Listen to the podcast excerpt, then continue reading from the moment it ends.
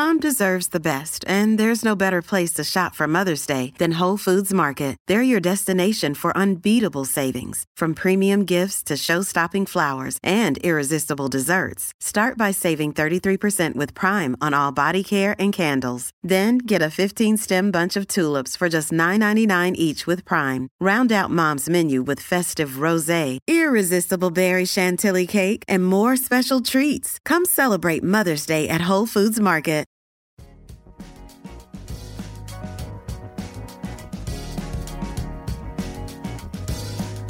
Al día con Tribunito por la mañana. A continuación, la actualidad informativa nacional e internacional este 1 de septiembre del 2023. En tres intentos no se logró elegir fiscal general y adjunto. El Congreso Nacional, en tres intentos e igual número de sesiones convocadas ayer para elegir al nuevo fiscal general y adjunto, no alcanzó el mínimo de 86 votos, como lo tipifica la Constitución de la República, para elegir a las nuevas autoridades del Ministerio Público que anoche, a las 12 horas, vacaron en sus cargos. La falta de consenso podría debilitar la confianza de la población y comunidad internacional en las instituciones hondureñas y afectar negativamente la capacidad del sistema de justicia para abordar problemas importantes como la impunidad y la protección de los derechos ciudadanos. La Constitución y la ley interna del Ministerio Público establece que mientras no se elijan los sucesores del actual fiscal, general y adjunto, estos estarán en sus cargos hasta que se elijan quienes los reemplazarán. Carros, motocicletas y viviendas se queman en ola de incendios. Varios incendios se desataron en diferentes zonas del país, resultando quemados carros, motocicletas, casas y otras estructuras, reportó el cuerpo de bomberos. El vocero y subcomandante de los apagafuegos, Oscar Triminio, informó que ayer en horas de la mañana, bomberos asignados a Choloma Cortés atendieron un incendio automotriz.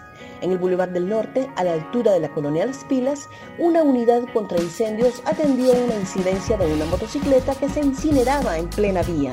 Los bomberos realizaron labores de extinción ya que el vehículo se quemó en su totalidad y el dueño no se encontraba en el lugar. Honduras inicia sus fiestas patrias. Con la izada del pabellón nacional inició este viernes 1 de septiembre la inauguración de las fiestas patrias del 202 aniversario de independencia en el Cerro Juan Alaínez en Tegucigalpa. El evento contó con la presencia de la presidenta Xiomara Castro, el presidente del Congreso Nacional Luis Redondo, presidenta de la Corte Suprema de Justicia Rebeca Raquel Obando, el secretario del Despacho de Defensa José Manuel Zelaya y las máximas autoridades de las Fuerzas Armadas. Un repaso al mundo con las noticias internacionales y Tribunito por la mañana. Petro dice que empresarios españoles financian a quienes sueñan con tumbar su gobierno. El presidente colombiano Gustavo Petro aseguró que hay grandes empresarios españoles que están financiando a las personas que sueñan con tumbar su gobierno y abogó porque esto no suceda para que no arranque una nueva era de violencia en su país. Hay quienes sueñan por ahí en tumbar el gobierno. Recogen pláticas de unos grandes empresarios españoles, se van a España y a ver cómo se tumba el gobierno, dijo el mandatario durante una entrega de tierras en el departamento caribeño de Bolívar. Miembros del ejército asean la capital. Miembros del Ejército Nacional de las Fuerzas Armadas de Honduras, a través de sus distintas unidades militares, en los últimos días han realizado una serie de labores de limpieza en barrios, colonias, calles y avenidas de Comayagüela y Tegucigalpa como parte del programa Guerra contra la Basura, previo a las celebraciones de las fiestas patrias.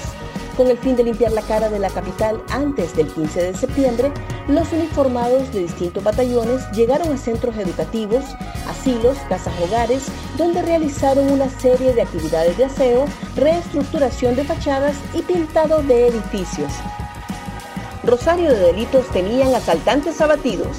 Personal forense, mediante huellas dactilares y otros exámenes científicos, lograron identificar los cuerpos de los jóvenes que murieron abatidos a balazos por el pasajero de un autobús cuando trataban de asaltar a los usuarios entre la cuarta y quinta avenida de Comayagüela.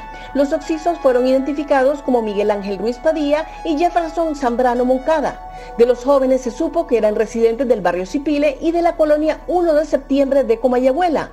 Además tenían un rosario de delitos ya que atemorizaban a los pasajeros de los autobuses de la ruta. Centro para el Niño Quemado se encuentra al 100% de su capacidad.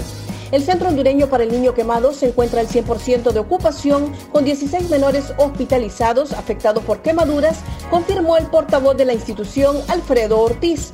Los menores son originarios de diferentes partes del país en busca de atención especializada, tras sufrir lesiones, en la mayoría de los casos, quemaduras por algún tipo de líquido caliente. Gracias por tu atención. Tribunito por la Mañana te invita a estar atento a su próximo boletín informativo.